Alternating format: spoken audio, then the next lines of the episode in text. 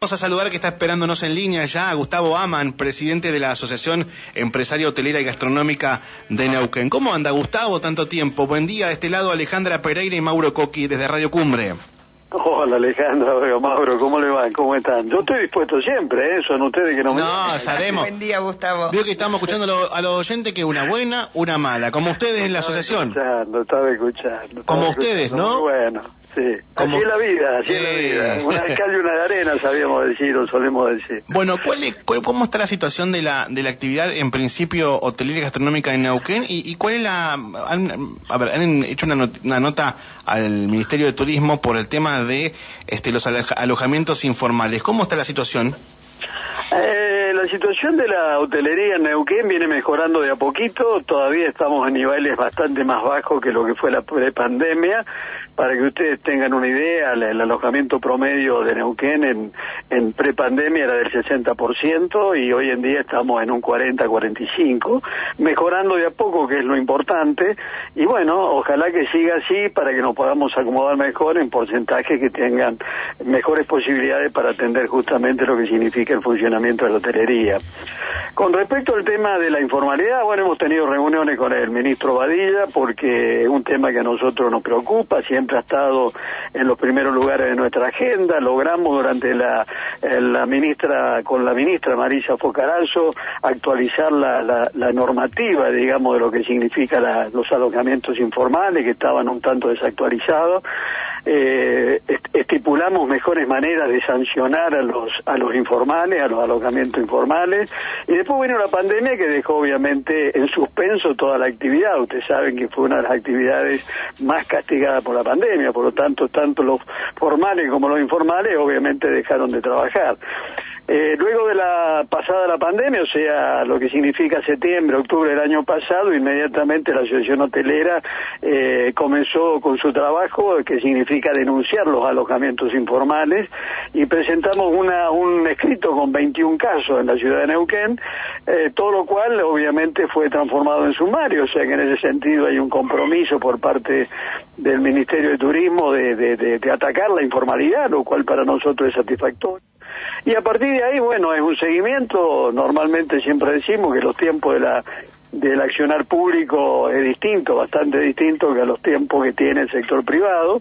Y por ende, bueno, tenemos el compromiso del Ministerio de avanzar con esto, de seguir con esto, nosotros vamos a preparar nuevas listas de alojamientos informales porque es una actividad muy desleal, o sea, hoy en día el alojamiento informal eh, no paga tributo, no paga las normativas laborales, no cumple con todo aquello que la reglamentación establece para que funcione adecuadamente, tanto en normas de seguridad, seguridad para, para el alojado, seguridad pública, higiene, incluso en los establecimientos. Y bueno, todo eso obviamente vamos a perseguirlo porque genera una diferencia de costo en lo que significa el alojamiento informal con el alojamiento, con el alojamiento formal, muy significativo, muy importante y obviamente nos perjudica tremendamente, ¿no? Eh, Gustavo, cuando hablamos de alojamientos informales, estamos hablando, eh, se me ocurre, departamentos, casas. Sí, básicamente departamentos, Sí. porque son aquellos que, digamos, no están registrados en el Ministerio de Turismo, que se ofrecen por las redes, básicamente, y de distintas maneras. Eh, y por ende, bueno, son departamentos que se alquilan por día, que no quedan registrados en ningún lado, que no tienen costos laborales, que no tienen pago de tributos, que no cumplen con la normativa y eso genera situaciones complejas que complican incluso cuando están en edificios porque no pueden existir dentro del edificio como parte de, la normativa, de la reglamentación de los consorcios, la existencia de departamentos que están cambiando de, de alojados durante dos o tres, cada dos o tres días, ¿no? Entonces, todo esto genera una situación tremendamente irregular y que, bueno, debe, obviamente, no puede funcionar. Entonces, ya estamos sabiendo y estamos conociendo que hay gente que ante esta, eh, ante este control que está haciendo el Ministerio de Turismo o estos sumarios que ya han iniciado, bueno, han desistido de tener alojamiento informal y lo pasan al mercado normal o común del alojamiento de dos o tres años, ¿no? Bien. ¿Qué, ¿Y qué dijo Badilla? ¿Los va a atender? ¿Van a reunirse? No, no, no, con Badilla tenemos reuniones periódicas y en este caso simplemente hemos pasado eh, eh, la actualización de cómo están esos sumarios y por lo tanto sí hay un compromiso del Ministerio de Turismo de continuar con esto y bueno, sancionar efectivamente y lograr que se reglamenten y que se, se pongan en línea, digamos, todos aquellos que son informales y si no se quieren poner en línea, bueno, que vuelvan al mercado habitual de lo que son las locaciones normales, ¿no?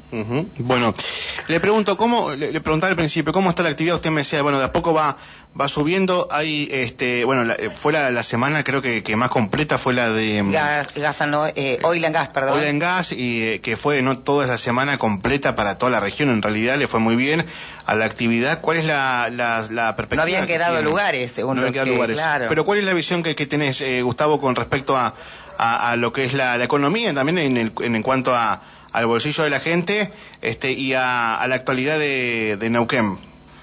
Bueno, en primer lugar, sí, efectivamente, como bien mencionan ustedes, la, la, la, actividad hotelera, la actividad gastronómica viene recuperada, diría que en niveles normales a prepandemia o similares, ¿no? O próximas. La actividad hotelera es la que está costando remontar, o sea, producto de que, bueno, la actividad económica viene intentando encontrar su rumbo, lo que es toda la parte hidrocarburífera va mejorando, por ahí hay que esperar para que se logre el derrame que del, del cual siempre se habla. Eh, y en líneas generales te diría de que, bueno, hay picos de, de, actividades, hay picos de ocupación tremendo, como bien mencionaban ustedes, esta exposición de oil and de la Patagonia, que fue impresionante la cantidad de gente que trajo, que generó un problema incluso en el alojamiento. Estos picos con estas magnitudes son, por supuesto, bienvenidos sea, pero no dejan de generar un problema, porque obviamente se superan las posibilidades y es muy difícil decir que no en, en, en la hotelería, ¿no? Entonces, eh, hay gente que queda insatisfecha, gente que no pudo venir. Así que lo que se logre, lo que tendría que funcionar, lo ideal es la normalidad dentro de los alojamientos y para eso, bueno, tenemos que agregarle lo que es el turismo corporativo, que es típico, histórico en la ciudad de Neuquén, básicamente, eh, lo que significa, bueno, el turismo a reuniones, que nosotros tenemos mucha expectativa con el CISNE, con este centro de convenciones que se inaugura ahora próximamente, habrá que trabajarlo porque el turismo a reuniones significa un trabajo de dos o tres años para que vengan congresos importantes, pero bueno, se cambia el perfil de lo que significa para, para Neuquén solamente lo corporativo, agregando este turismo a reuniones que, que en el mundo es muy importante y que Neuquén lamentablemente por una cuestión de falencia de infraestructura no estaba en los primeros lugares de la, del país, ¿no? Así que eso es muy, muy importante y bueno, y finalmente trabajándose con la Municipalidad de Neuquén, fundamentalmente, en lo que significa Neuquén, destino turístico, no ciudad de paso como nos caracteriza.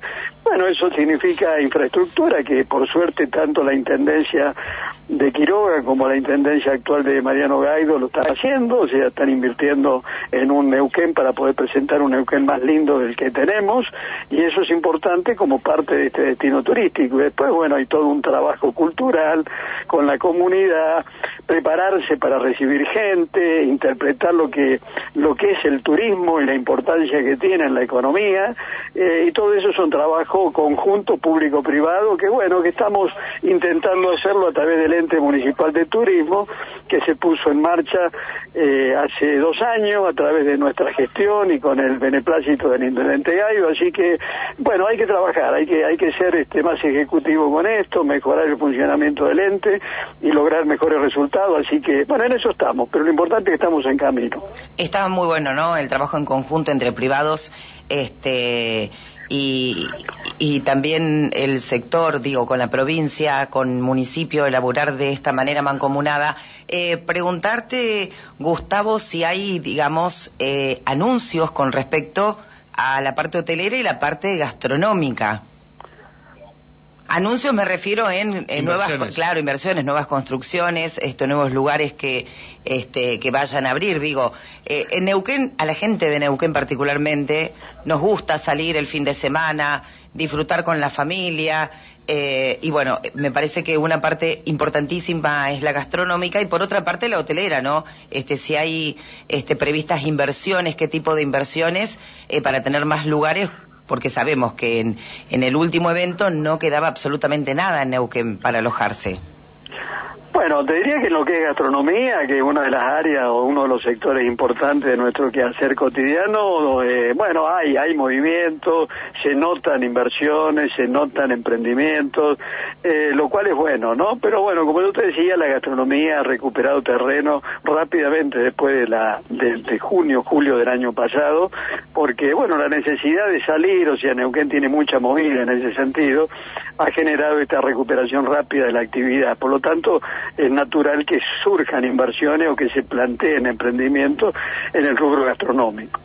En lo que es la hotelería un poco más compleja porque implican inversiones mucho más significativas, mucho más importantes y en este contexto que te decía, donde estamos trabajando con un nivel de ocupación de un 40-45%, lejos del 60% que nosotros estábamos acostumbrados a la prepandemia, obviamente eh, no genera demasiada expectativa de nuevos emprendimientos o de nuevas o de nuevas inversiones. Pero bueno, yo creo que lo que hay que lograr es justamente reordenar el turismo, recuperar lo que era la, la prepandemia, plantear este tema como hablamos recién del turismo de reuniones, buscar que Neuquén sea un destino turístico y esto va a traer como consecuencia inmediata obviamente nuevas inversiones, ¿no? Bien.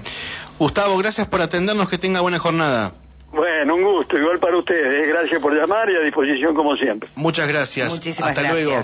Gustavo Aman, presidente de la Asociación Empresaria Hotelera y Gastronómica de Neuquén. Bien.